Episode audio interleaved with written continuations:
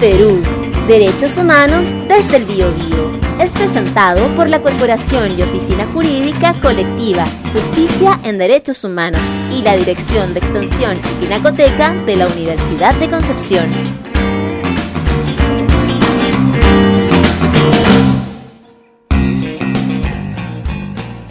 Muy buenos días, buenas tardes o buenas noches, dependiendo de la hora en que nos estén escuchando. Bienvenidos a un nuevo capítulo de Plaza Perú, Derechos Humanos desde el Bio Bio, este espacio de encuentro entre derechos humanos, política y, por qué no, necesaria distensión. Como siempre, el día de hoy me acompañan mis queridos contertulios, Rodrigo Castillo y Pablo Torres. Buenas tardes, Ley. Un gusto estar nuevamente por acá, como todos los me gustaría decir los miércoles, pero en realidad grabamos en días tan distintos que no podía decir qué día. ya. Hola, hola, hola, ¿cómo estás? Perdonen lo precario de la vivencia otra vez. Chiquillas, el día de hoy elegimos hacer un tema que nos convocaba hace bastante tiempo. De hecho, para los créditos pertinentes fue idea de nuestro querido Rodrigo. Este es derecho a la información, libertad de prensa y medios de comunicación en el siglo XXI. Para conversar de ello no se nos ocurrió nadie más que la tremenda institución del periodismo chileno que es Mónica González Mujica. Mónica es periodista de la Universidad de Chile, se tituló en el año 1971 para formar parte del diario El Siglo y la revista Hora. Tras el golpe de Estado se exilió en París y retornó en 1978, donde ejerció como reportera de investigación en cauce y análisis ambas revistas políticas opositoras a la dictadura que buscaban denunciar las violaciones a los derechos humanos cometidas durante el régimen. En 1995 asumió como corresponsal en Chile del diario El Clarín de Argentina, fue subdirectora y editora de investigación del diario La Nación y subdirectora de la revista Cosas. En mayo del año 2007 funda el Centro de Investigación Periodista Periodística perdón, CIPER, del que fue directora periodista, periodística hasta abril del año 2019.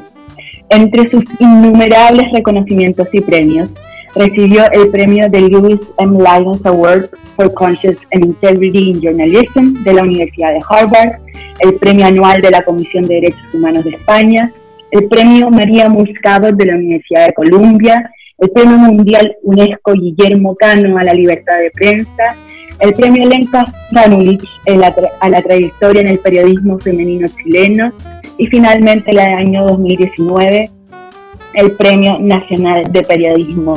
Bienvenida a Plaza Perú, Mónica. Hola, qué gusto estar con ustedes. ¿Por qué Plaza Perú? Plaza Perú es una plaza de, eh, de Concepción. ¿Ya? Eh, ¿Dónde está? Está al frente de la Universidad de Concepción. Ya, ya, ya. Sirve como de lugar de encuentro para todos los movimientos posibles, movimientos sociales, marchas, carretes. queremos justamente que este sea como el sentido de, este humilde pero cariñoso podcast, que es encontrarnos a conversar eh, de derechos humanos Importante, ¿ah? que justamente la idea es hoy hablar respecto de la, libertad de información, libertad de prensa como un derecho esencial para la democracia, este que permite también formar la, opinión pública o ayudar a la opinión pública a, formar a su vez al resto de eh, las opiniones del, del, resto de la sociedad, generar reflexión respecto a los contextos que se viven y eh, no solamente la representación de la realidad de un sector de, la vida del país, sino que de todas. Hoy resulta, creemos, más relevante que nunca que debido a esta situación que estamos viviendo de pandemia, eh, conocer eh, cuál es el estado actual de, la libertad de prensa y información, no solo en Chile, sino que a nivel mundial. Es por eso que dejamos a Pablo con, el inicio de las preguntas para que abra los fuegos y, comencemos a dialogar acá es un poco recurrente esto de que la primera pregunta me toque a mí, así como me mandan a mí a tantear el terreno por si todo se derrumba. Pero está, bien, está bien. Un, un, honor ser el primero en preguntar a Mónica. Y creo que es relevante en todo este asunto hacer una comparación, digamos, con los años que vivimos absolutamente privados de democracia, ¿ya? Porque a día de hoy ya vamos para los 30 años de que, entre comillas, se ha vuelto la democracia. Y creo que una de las cosas más importantes que podríamos preguntarle a Mónica durante su trayectoria es si ella cree que se ha avanzado en algo en nuestro país en materia de libertad de información. Han habido cambios, han habido avances, han habido retrocesos en comparación a esa época, digamos. Bueno, de partida sí, ¿no? Eh, por lo menos yo sé ahora, es difícil, cuesta, a veces desesperanzador, pero por lo menos yo sé que no voy a ir presa como fui dos veces en dictadura una cárcel de hombres, ¿no? Claro. Por investigar y no falsificar, ni falsear, ni mentir. Porque la maravilla fue que en dictadura nunca mentimos. Eh, y es un gran honor, un orgullo eh, que uno es una gotita en un río de gente que hizo un trabajo maravilloso, empezando por, por la gente de la Vicaría de la Solidaridad, donde ustedes tenían un feudo maravilloso ahí, en medio de la represión más terrible en Concepción. Entonces, lo primero que hay que decir, sí, evidentemente que hubo avance. Los periodistas en Chile no arriesgan la vida, eh, no arriesgan ser torturados ni encarcelados en, una cárcel de hombres, o sea, como me, metieron a mí, ¿no? Para el amedrentamiento feroz, para, para callarte. Eh, sí, eh, ha habido cambio, pero el tema fundamental es que no hay que olvidar que hay que mirar esto en un contexto. Eh, esta recuperación de la democracia, si analizamos la prensa, el periodismo y la libertad, usted me encantó. derecho a la información, que es lo más importante. Es lo más importante. Va alineado con un periodo en que se produce una crisis, pero clave eh, y un hito en el periodismo mundial porque el modelo de negocios cae en una crisis profunda por la irrupción de Internet. Y de esa crisis no hemos salido. No hay, o sea, la primera reacción de los medios fue cortar a los periodistas más, eh, más caros, los analistas, los eh, políticos, los periodistas de investigación. Los cortaron, hubo una cesantía brutal y eso perjudicó eh, notablemente la calidad de los medios. Se banalizaron, se farandulizaron, y eso vino también con una embriaguez de la computadora, ¿no? El periodismo asistió por computador, qué estupidez es esta. A mí me indigna todo eso, ¿no? Eh, personas que no sacaban el culito del escritorio, estaba todo en la computadora y entonces en la calle, para nada. No se va a la calle y se pierde el pulso, Periodismo desde el asiento, en definitiva. ¿Perdón? Periodismo desde un asiento, así como sentado viendo todo el mundo desde una pantalla. Sí, claro, pero también era como fascinante, ¿no? O sea, como me decía un periodista maravilloso que se ha ganado dos Pulitzer en Estados Unidos, norteamericano, estadounidense. Nos embriagamos con saber eh, cuáles de, cuáles eran los accidentes de auto más importantes en qué esquinas de Nueva York qué perros tenían homosexuales, mujeres, hombres de tal edad y tal edad, cuál era la enfermedad de no sé qué, y se nos pasó la guerra de Irak por encima de las narices. A nosotros se nos pasó todo, porque se nos, se nos pasó eh, la debacle que comenzó a provocar la corrosión de la corrupción en Chile. Así. Y no hemos analizado eso, no nos gusta mirar ese periodo porque somos todos responsables. Eh, entonces, eh, siguiendo con ese análisis, eh, esta crisis no se ha resuelto, no sabemos todavía cuál es el modelo que va a quedar, pero lo que sí sabemos hoy día es que el periodismo como estaba se acabó. O sea, nosotros no somos cuenta muerto, ni podemos solo fiscalizar. porque lo que tenemos que estamos llamados a ejercer un rol fundamental en la recuperación de la democracia real. Y porque el primer valor que hay que recuperar es el acceso, o sea, y pongamos la cosa en su justo lugar. No es la libertad de prensa la que está en riesgo porque finalmente el modelo está en crisis en todas partes. Es un modelo de negocio, un modelo de formato de un modelo de periodismo. ¿Periodismo para qué? ¿Para ser famoso? ¿Para ser Boy Scout? ¿Para ser Superwoman o Batman? Pero jamás, ¿no? No, imposible. Esto se hace en equipo, porque es muy complejo. Entonces, eh, lo que está en juego es el acceso al buen y oportuna información. Y nunca más claro que en época de pandemia, en que la gente está llena, llena de miedo, confinada, y nadie sabe nada. Aquí estamos con tonterías, nadie sabe nada en ningún país, eh, hacia dónde vamos, cómo vamos a salir.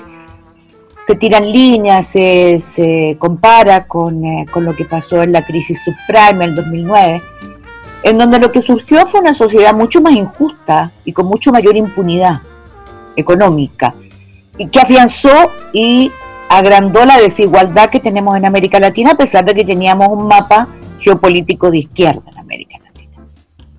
Tampoco nos gusta analizar eso.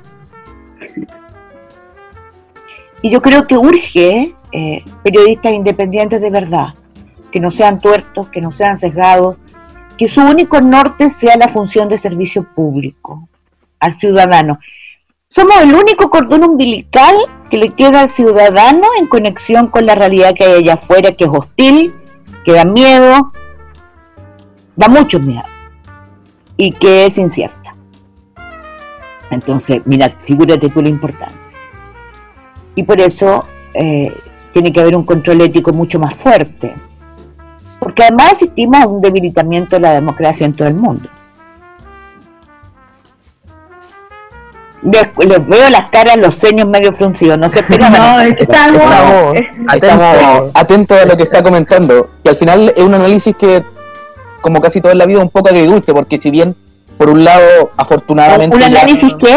Un poco agridulce, porque por un lado nos habla de que a día de hoy el periodismo no implica arriesgar la vida, digamos, como sí ocurrió en un momento triste de nuestra historia, pero al mismo tiempo no habla de un periodismo un poco banalizado y que aún no encuentra su norte. Entonces, como por un lado bien, pero por otro lado mal. Bueno, en dictadura también había periodistas banales que no les importaba a quienes estaban muriéndose, ni a quienes reprimían.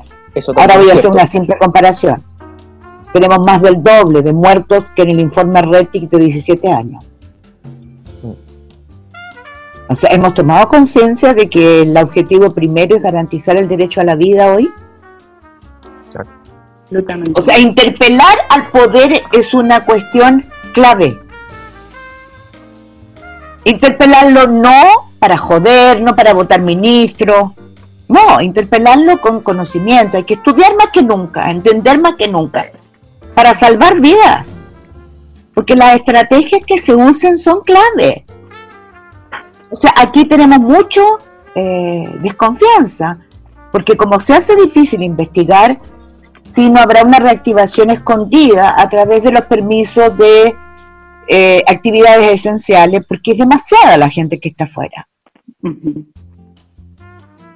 Y seguimos con una impunidad que nos corroe. Cuando vemos que a la gente que eh, burló la cuarentena con helicópteros para irse a zapallar, le hicieron pagar una multa de 1.300.000. Nada una propina que da. Entonces eso se llama una persona que tiene para irse en helicóptero a Zapallar. Para comprar un helicóptero. Entonces digo, eso se llama impunidad. Y esa impunidad tiene que ver con corrupción. Claro. claro. Y a nosotros se nos olvida que esta crisis del periodismo, el rol del periodismo, lo que debemos hacer, está inserto en la mayor crisis política que hayamos vivido porque en el piso, en el primer escalón, en el radier de este país, lo que hay es una crisis política de la puta madre. Después viene la crisis sanitaria, la económica, la social. Pero esa la traíamos, la arrastramos de legitimidad.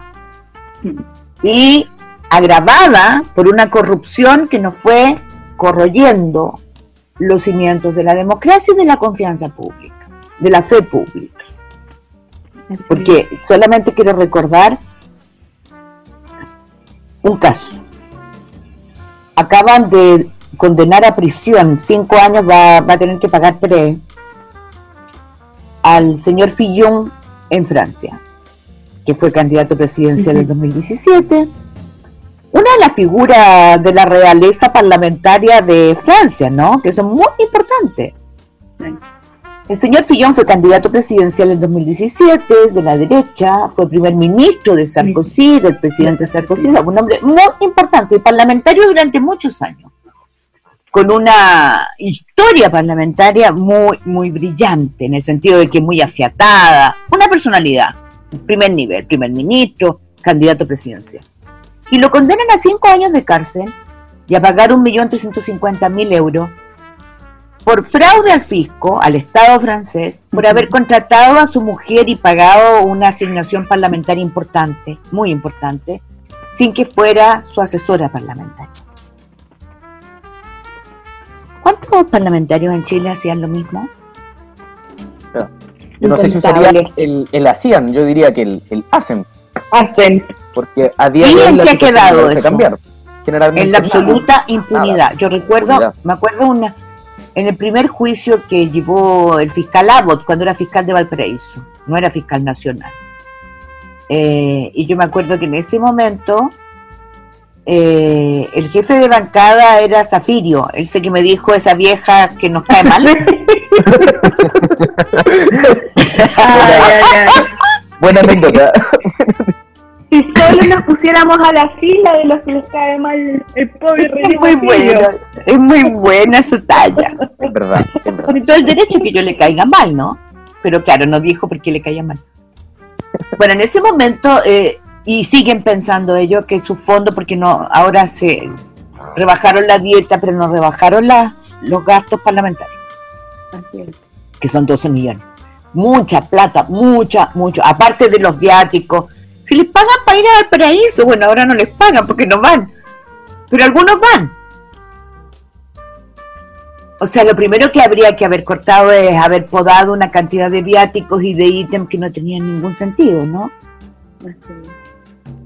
No lo hicieron.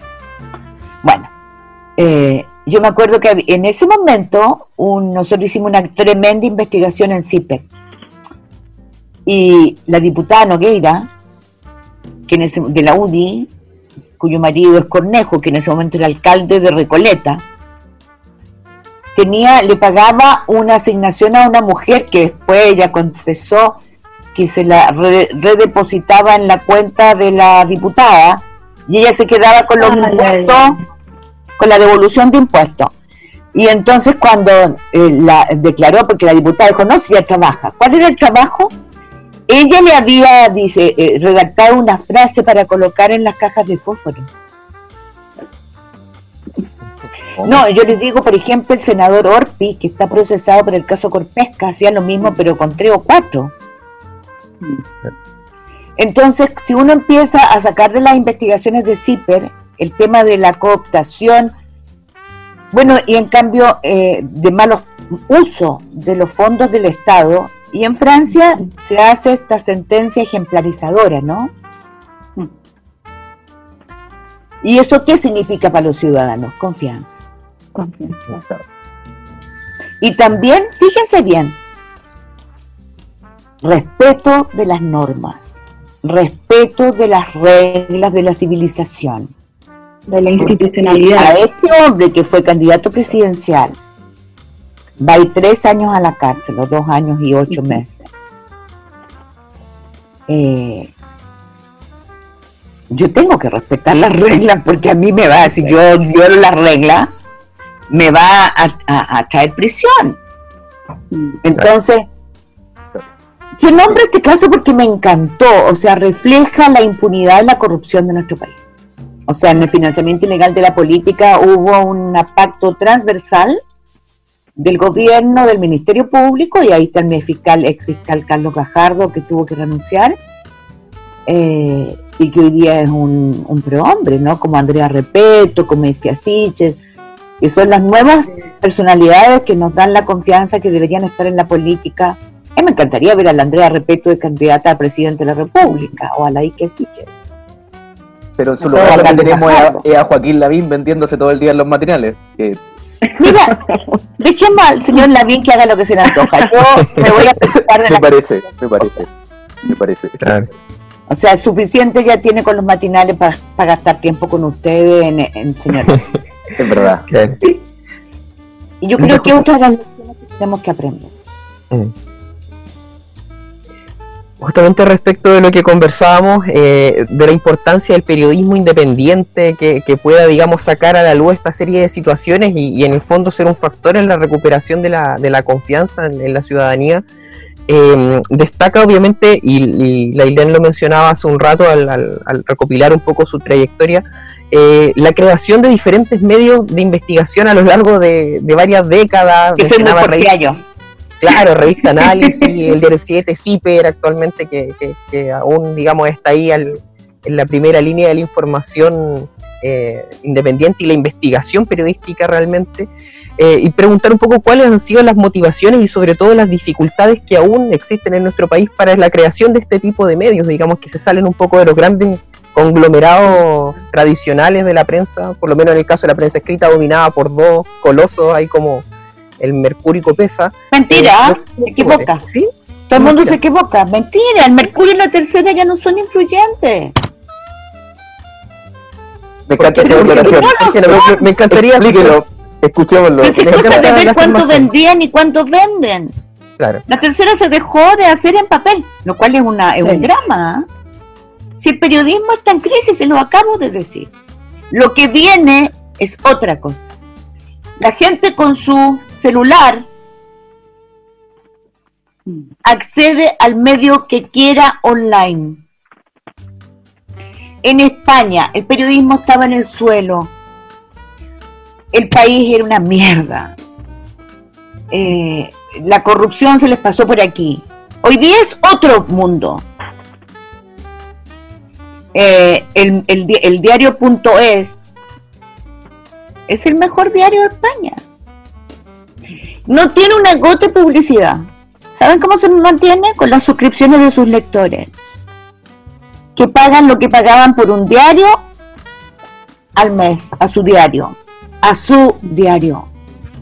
Ignacio Escolar entrega una cuenta anual con todos los gastos. Saben cuánto gana él, cuánto ganan los editores, los periodistas. Transparencia total. Es absolutamente interesante escucharlo desde esa perspectiva, porque claro, siempre está esa idea en el fondo de... Animal político en Claro. España, El Faro en El Salvador. ¿Cuál es el mejor diario de Centroamérica? Un diario electrónico, el primer diario electrónico de América Latina, El Faro. El mejor diario de Centroamérica. Faro, elfaro.net. Es una maravilla. Animal político en México, La silla vacía en Colombia, Ojo Público y DL Reporteros en Perú, CIPER en Chile. O sea, estamos en, un- vamos hacia un periodismo. eh, Bueno, ¿y por qué lo he hecho? No por ser muy clarividente, no me dejaron alternativas si no me contrataba nadie, pues. Fue la necesidad, digamos. O Sí. sea, obvio. Si no me quedaba, me iba a quedar llorando ahí, lloricando, no me dejan, no me dejan, no tengo espacio. Claro. No, no sirvo para andar lloriqueando yo. ¿ah? Creo que es una buena forma de enfrentar la vida, sobre todo la, la escasez laboral en ciertos tiempos. Es que el lloriqueo no te conduce a nada, es un lamento boricano que me desespera porque también a veces esconde mucha... Hay una cosa me, eh, un poco extraña, ¿no? Eso de hacerse el víctima, de que no nos dejan. no Sí. nos- Sí, es cierto, estamos muy abusados, nos explotan, no les gusta la gente que habla claro, eh, que investiga el poder. No les gusta que desmenucemos las consignas, porque eh, una cosa es decir... eh, Sí, no al lucro en la educación, pero demostrar el modelo, cómo funciona el lucro, que es lo que nosotros hicimos en CIPE, es altamente peligroso porque no lo pueden seguir haciendo. Claro. O demostrar cómo votó cada parlamentario en la ley de pesca, quién recibió instrucciones y por qué la ley de pesca es una ley que, que es nula, porque es corrupta y- y es nula. Entonces te permiten te permiten eh, decir consignas, pero no, por eso digo que el acceso al buen, a la buena y oportuna información es la clave. Yo, no nos interesa saber no a la corrupción, quién es corrupto y cómo. ¿Cómo se financia? ¿A quiénes financió Sokimich? ¿Por qué se convirtió en el pulpo más importante de este país con la ayuda de cuáles abogados? ¿Qué abogados son los gestores, los eh, reyes de las fórmulas para los paraísos fiscales? Fernando Barro. ¿De quién es abogado Fernando Barro? ¿Dónde hace clase? ¿Por qué los estudiantes progresistas de derecho permiten que en su escuela se enseñe artimañas para burlar, eh, qué asco, ¿no? Para burlar eh, los impuestos. Un clásico de las clases de, derecho, cómo burlar. Pero no dicen nada, lo encuentran un chiste, ¿eh? Perdón pónganse las pilas un poquitito, ¿no? Las pilas éticas. O sea, hemos permitido que la corrupción se convierta en un chiste. El pillo. Claro, el, el, alma. el vivo. El pillo que es la figura alabada. El pillo. Sí, una persona mala. Es el ideal. El ideal. El ideal ser pillo. Y nos corroyó el alma. Y miren dónde estamos. Entonces, claro, esta es una crisis, la crisis del periodismo y el avance del periodismo está inmerso en una crisis mayor, en que además eh, nunca en este país las fuerzas que lucharon contra la dictadura tuvieron algún cuidado por crear algún medio que fuera como la BBC, que no fuera tuerto porque no querían que nos investigaran ni a la concertación, ni a la nueva mayoría. O sea, los mayores ataques yo los recibí de la concertación.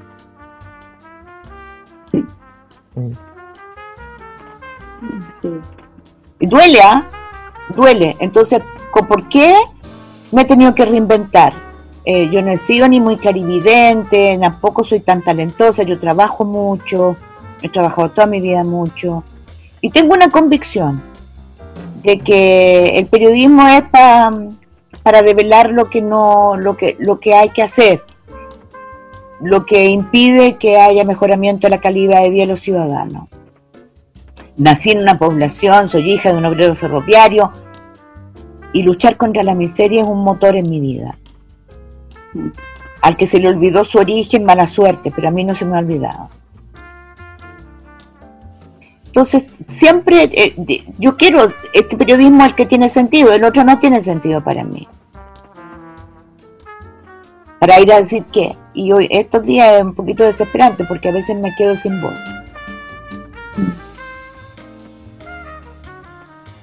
Mónica, para nosotros eh, nos ha sido un honor escuchar su voz eh, en este espacio, como dijimos, más entusiasta que, que con recursos, pero nos sentimos interpelados eh, a propósito de la preparación de nuestro estudio para entrevistarle a usted. Recopilamos una cita que decía, o eres periodista que denuncia las irregularidades y los horrores, o simplemente eres cómplice. La vamos a cambiar por o eres abogado y abogada que denuncia las irregularidades o los errores o simplemente eres cómplice y nos vamos a sentir interpelados a cambiar eso desde nuestra formación, desde cualquier veroda que tengamos, ya sea en un tribunal, ya sea a través de este podcast. Eh, y nada más que agradecerle el honor de, de aprender, de aprender de, de ustedes, de su garra, de, de esta intranquilidad, de este trabajo arduo. Eh, y bueno, la verdad, palabras mucho más sobran. Muchas, muchísimas gracias, Mónica. No, gracias a ustedes. ¿Sabes? En esto solo hay trabajo. Trabajo, gana y compromiso. Compromiso no con un partido político, sino con, eh, con este país no merecen todos nuestros muertos que, que no tengamos acceso a la verdad. Y para tener acceso a la verdad tenemos que luchar y trabajar primero para que esa verdad surja, ¿no? Nítida.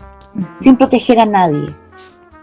El periodismo está para interpelar, con respeto, con conocimiento, con datos, con respeto, para que nos respondan con respeto. Recuperar dignidad también es para nosotros eso, que nos respeten, pero tenemos que hacernos respetar. Así que yo les agradezco a ustedes porque estamos en una encrucijada en que vamos a tener que construir todos de la manita, viejos y jóvenes. Y para allá vamos. Por la verdad y respeto entonces. Y la dignidad. Y la dignidad. Muchas gracias por haber estado acá, de verdad fue inspirador escucharla, yo creo que esa es la palabra, y la interpretación ética creo que está, y espero que pueda cambiar no solamente nuestra formación, sino que el constante ejercicio profesional de no solamente la abogacía, sino que en general las funciones que se realizan en el país como sociedad. Creo que hay mucha mucha ética que rescatar, sobre todo teniendo en consideración lo instaurada que está la imagen del pillo en la cultura. Hay mucho que rescatar. Sí, pues empezando por ACIPES y la ley de pesca, ¿no? Comenzando por ahí. O empezando por el rol de la Corte de, de Apelaciones de Concepción y la violación a los derechos humanos. Ay, ay, ay. Ay, ay. Eso va para todo. Por un programa completo. Nos gustaría que nuestro podcast fuera un poco menos modesto y que tuviéramos más tiempo, en realidad. Yo creo que es el, el sentido. Vamos bueno, a ya, ya, ya encontraremos, ya encontraremos otra oportunidad, pero hablen de esto. Hablen con conocimiento. Muchas gracias, ¿ya? Muchísimas gracias, gracias Mónica. Mónica. Un abrazo. muy bien. Un abrazo apretado.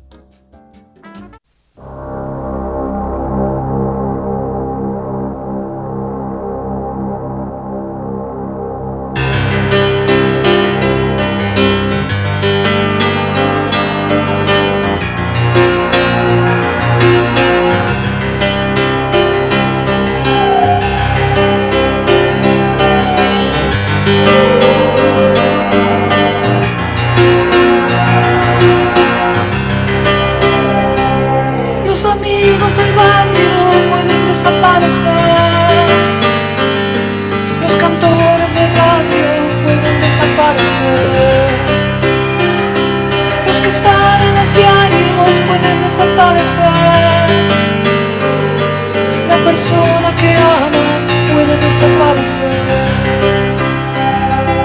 que están en el aire pueden desaparecer en el aire. Los que están en la calle pueden desaparecer en la calle. Los amigos del barrio pueden desaparecer. Pero los dinosaurios van a desaparecer. Estoy tranquilo, mi amor. Hoy es sábado a la noche. Un amigo está en cana. Oh, mi amor, desaparece el mundo.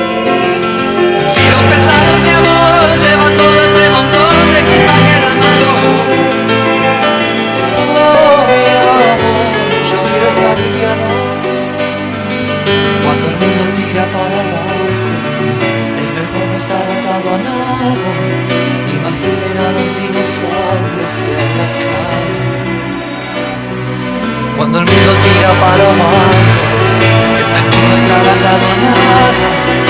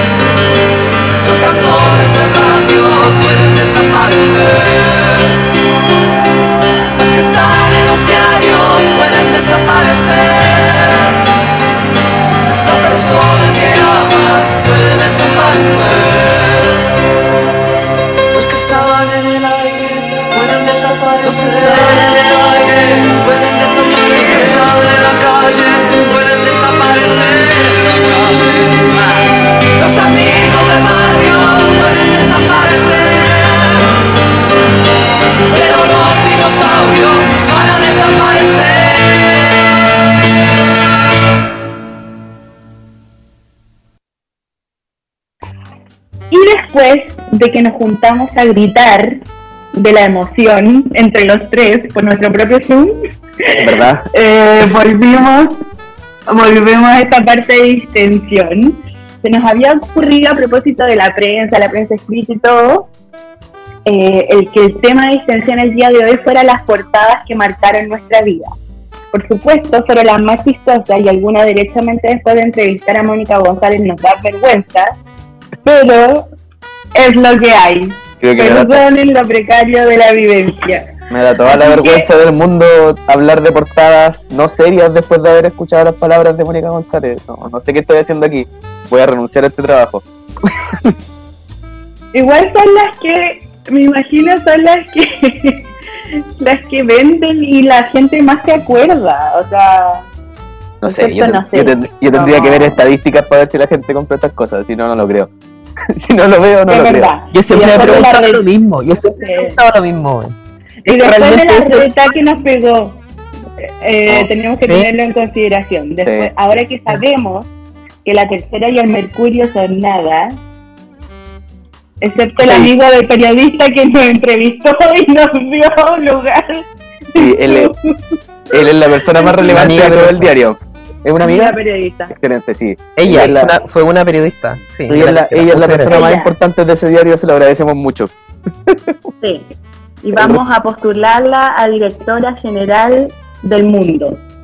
Directora de prensa del mundo. Cuando Ese cargo seamos existe. alguien. Ese cargo existe. No, pero en el vamos a inventar. imperio Lo vamos a inventar. maoísta de los chinos yo creo que se puede inventar. Ya, si podemos inventar un cargo. Sí, es verdad. Perfecto, le damos entonces, revisando Sí, alguna dale revista nomás, o, o revisando portada alguna de, revista de diario. portada. Pablo Torres, usted Sí, ¿Por, siempre va por qué ahí. me tienen que tirar a mí siempre? Porque Siempre a mí al principio. ya. A ver, mira. no, salvavidas de plomo. Yo aquí nuevamente tengo que decir lo de siempre. Yo la verdad es que si voy a leer un diario no leo las últimas noticias. Que quede claro, Por supuesto. quede claro. A lo más la legal, ¿cachai? Como para reírme, pero las últimas noticias no. Está dentro de esa delicada línea entre lo, lo chistoso y lo ridículo. Para que sepan. Pero si me puse a buscar portadas cuando se nos ocurrió este tema de distensión, que ahora me sigue pareciendo inapropiado, y dentro de esas quiero destacar una que es de el principio de año, en que la persona interpelada, el ser interpelado, ni siquiera era un ser humano.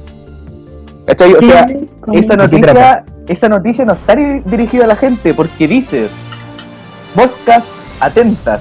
En Valdivia hay viveros de plantas carnívoras y es como weón. ¿Qué onda? No, ¿Qué onda? ¿Qué ¿No pasa será como de, de un invernadero, una cosa un así? invernadero, así como de un vivero que se. Básicamente llegó un, un vivero de plantas carnívoras a Valdivia. Pero las interpeladas por la portada eran las moscas. Quedamos. Que se sepa, sí, eran las moscas. Tengo dos cosas que decir al respecto. Una que me imagino como una mosca llegando a la caca con otras y decirle así como, oigan, cara, les tengo la media noticia. Y dos, que según yo, entre los millennials las plantas carnívoras están como de moda. Es Como la tenía plantas carnívoras, decís. Sí, sí. Mira, yo, Ahora yo yo no. no sé qué comen las plantas carnívoras. Porque Moscas, me imagino que no le dan gato. No, pues son como bichitos. Son chiquititos, no son como las películas. gato. Sí, porque si no me parecería de lo peor. Bueno, no sé. El ciclo de la vida. El ciclo de la vida, claro. Claro. No sé qué Ya, mi, portada elegida, tengo dos. Una que según yo marcó a toda una generación de periodismo de farándula, que fue la portada de la segunda. No pilló la de las últimas noticias, pero obvio igual tiene que haber habido. De hecho, aparece en todos los diarios. Que es la portada cuando Kenita y Bambán Zamorano anunciaron que iban a cancelar su matrimonio. Y lo más chistoso es que el titular dice, y voy a citar, eh, Zamorano y Kenita cancelan la boda. Y, entre comillas, recen por nosotros. que me parece ¿Qué? Fue una frase fuerte, fue como año 2003, ¿no? Recen por A ver nosotros. año es. Que me parece No, no. pican- picantísimo. O sea, me acuerdo del meme como de la raqueta de Gandoña que dice picantísimo. Ya, esa es mi cara en este momento. No, no, ni siquiera a día de hoy. 2000, interesada en la vida de Kenita 2006, sí. o Zamorano. Ahora es Terrible. Kenita es numeróloga. No, no que sabía. cagada sabe. Y Se superó, se superó. Sí, no. Pero ¿Qué se numerólogo, numerólogo no es como ese RPG de pago de los famosos. Como que vais pagando y subiendo niveles, esa es la numerología, ¿o no? No, esa cuando es la sacáis como. Ah, la Cuando digo unas cosas con los me, números. me perdí un poquito, pero solo un poquito. Estaba un poquito. Cientólogos famosos, bueno, Alberto Plaza, representante de la cientología en Chile. Perdón, fallé. Tom Cruise es de la Tom Cruise, ¿no? el rey. Ah, Claro. Un poquito, un poquito más arriba que Alberto Plaza. Un poquito más arriba. Levemente. Levemente. Levemente. Un peldaño más en la escala de famosicidad, que así se llama esta cosa. ¿Y cuál era tu otra portada, Lai? Porque esa, claro. Ah. Y mi otra portada fue la del The Clinic, eh, porque se acuerdan cuando estuvo el boom de 31 minutos y que niños y adultos cantaban las canciones. Eh, y fue justo en la época en que a don Pablo Longueira se le ocurrió decir que conversaba con Jaime Guzmán en sueños y por supuesto a los creativos del The Clinic que no se le va ni una la portada del The Clinic en la quincena siguiente fue Pablo Longueira con una muñeca de Pablo de Jaime Guzmán al hombro y el titular era Mi muñeca me habló. Yo creo que nos reímos una semana completa en mi familia. De hecho, en, en mi casa comprábamos el diario una vez a la semana, los días domingos. Y, y ese como que se salió de, del calendario y lo compramos y mi mamá se lo- iba como por las casas, eh, como repartiendo la palabra del declive solo como para reírse de Pablo Longueira. Mira lo que Don pasó. Pablo Longueira, si nos está riendo, o A sea, si nos propósito de quién dijo que le había hablado Pablo- eh, Jaime Guzmán Longueira, no me acuerdo. Yo- Me acuerdo del momento, pero no recuerdo por qué. yo siento que, o sea, no sé a propósito de qué, pero en cualquier caso ha sido la peor decisión de su vida. No, mira, Fue algo del caso Spiniak, según yo. Fue algo del caso Spiniak. No, si fue algo así bien sordido. Esto se pone Y tiró esa cuestión. No, yo creo que fue después de una sesión de trago escandalosa, porque para que digas que te habla. No sé. ¿Con No Spinning? sé. No, si fue, fue casi. Casi estoy seguro que fue algo que tenía que ver con, con eso. En esa época, 2004, por ahí, así. Una Bueno, cosa que así. pase Jovino Novoa para preguntarle.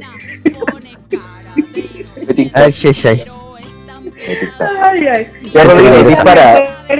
Sí o sí. Dispara porque no, no soporto ser el único humillado de este panel. Yo encontré hartos. Yo encontré hartos y todas, casi todas son de las últimas noticias que de verdad no. Son muy chistosas. No, pero di la, Sí. di la verdad, Rodrigo. así. eran, Tú te dedicas a buscar esas cosas. eran buenísimas. Ese es tu Son hobby. chistosas sin querer serlo. Eh, hay uno que, si no mal no recuerdo, salió el año pasado para la época del estallido social, era como día de los últimos días de octubre, así está quedando la cagada. Está quedando la cagada, había gente muerta, la gente lesionada, las protestas, man, con un millón de personas en la calle. Y la última noticia sacó la portada, no sé si recuerdan, que decía Martín Cárcamo cuenta cómo estaciona su de dos metros de ancho. Mira, yo, yo Yo tengo creo que que vi la portada. Que vi la, vi la portada cuando la envió Rodrigo, pero ahora que escucho el contexto en el que salió me parece un desastre de proporciones. ¿Qué onda? No, recuerden eso, recuerden eso. No, ¿Qué yo re- lo recuerdo como si fuera ayer, porque además en Twitter quedó la cagada. La cagada. Como todo, cómo estaciono mi camioneta de dos metros, cómo estaciono, no sé, mi pene de dos metros, pero las posibilidades eran infinitas. Infinitas, infinitas. Oh, sí. Bueno, las últimas noticias como que siempre se supera a sí mismo. Sí. Contenido... Eh, es chistoso porque la live mencionó una portada del The Clinic y ahí como que se pretende ser satírico, ¿cachai? Ser chistoso, claro. Como comedia pretendida. Esto es como una comedia involuntaria, así como algo que yo pretendo ser serio, pero no, compadre, usted no, no es serio, no lo logra. No era bien triste Ay, en realidad. ay, ay. Tipo, ahí está la línea entre ser chistoso y ser ridículo, po. Ahí claramente se sobrepasó 14 kilómetros o 200 metros. Lo más chistoso es como que creen que eso es noticia. Ninguno de los tres periodistas, entonces no sé si podamos como juzgar qué, qué es noticia o no, pero claramente en un contexto de estallido social como no se ha visto en años, desde la llegada de la democracia, que consideren que es importante que nos enteremos todos que el pobre Martín Cárcamo, que además al, eso no era tuerto de un ojo, así que no sé si debería estar manejando. O era Julián Elfenbein. No me acuerdo. No sé. Ya, Ese- ese vamos, me parece- vamos a llamar Se mandó unas incluso declaraciones y ahí volvemos. bien. Bueno. Mira, después bien cuando me, cuando me vaya buena voy a pasar a hablar. Les voy a pasar a hablar, porque ustedes saben que nosotros trabajamos acá con pura gente de, de alto estándar. Así es. Pregúntale a Entonces, tus Sí, contactos. les voy a pasar, les voy a ¿Cuál es pasar a que tiene problemas de visión? Bueno. ¿Y qué hizo con la ¿por qué camioneta de dos metros? compraría una camioneta de dos metros? Como, no sé, se me ocurren puros estereotipos del patriarcado para justificar eh, esa decisión automotriz. Puede ser verdad. Puede ser verdad. Bueno, pero eso respecto de las portadas, yo en realidad, insisto, casi todas las que encontré, esa fue como la más simbólica por el momento, pero casi todas tenían que ver con ese diario. Aunque igual, según yo, a nivel regional tenemos algunos exponentes. Según yo, o sea, en mi, mi visión, aquí en, en la zona, la estrella es como el símil de las últimas noticias. Porque antes era Sí, solo la la- crónica, ¿se acuerdan La de la crónica, crónica? tienes razón. Que ahora es la estrella.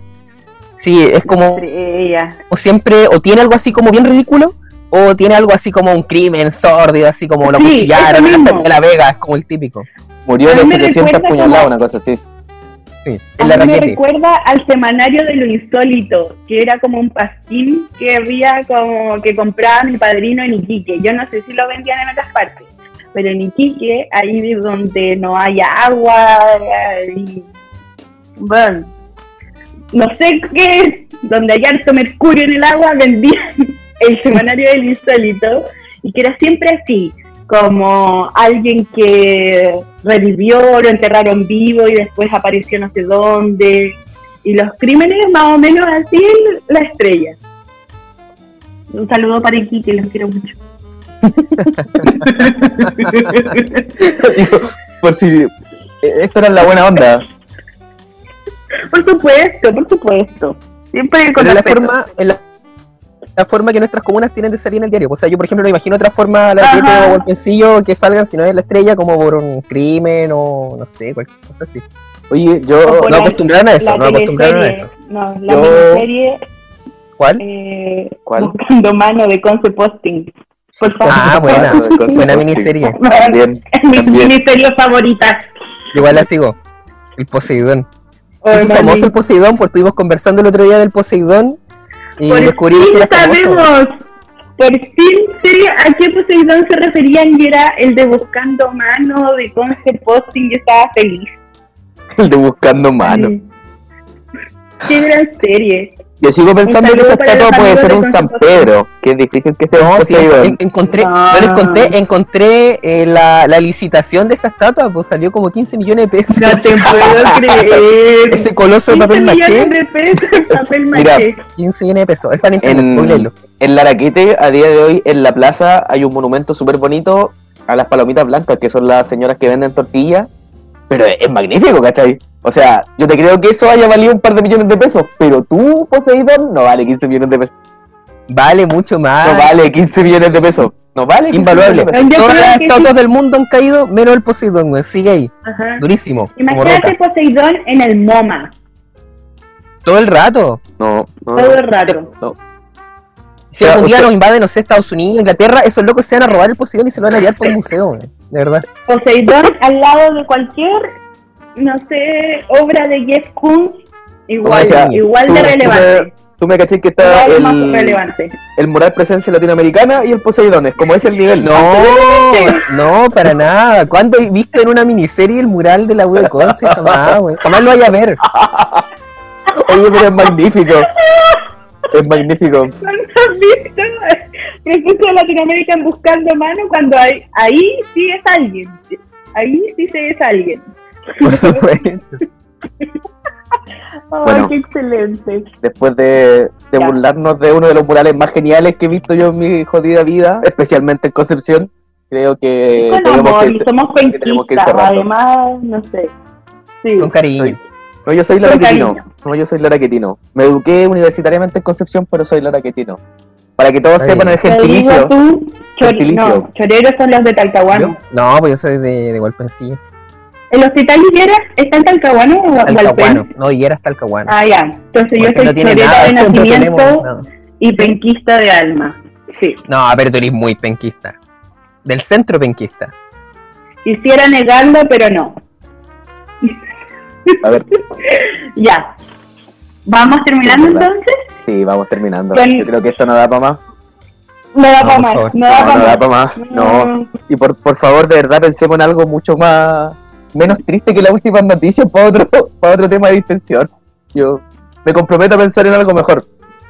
Vamos a preguntar a nuestros tres oyentes que Claro. prefieren que, la- que, que hablemos de la No, distensión la próxima Yo semana. estoy, yo estoy seguro que tenemos más oyentes porque en la oficina somos como 13, así que mínimo tienen que haber 10. Ah, ya. Y nosotros Y tres que no nos escuchamos, claro, y nuestra mamá. Mi abuela no lo escucha, así No, que de hecho, no, yo no soy cuenten con ella. producción. No, no cuenten con ella. Mi abuela no nos escucha.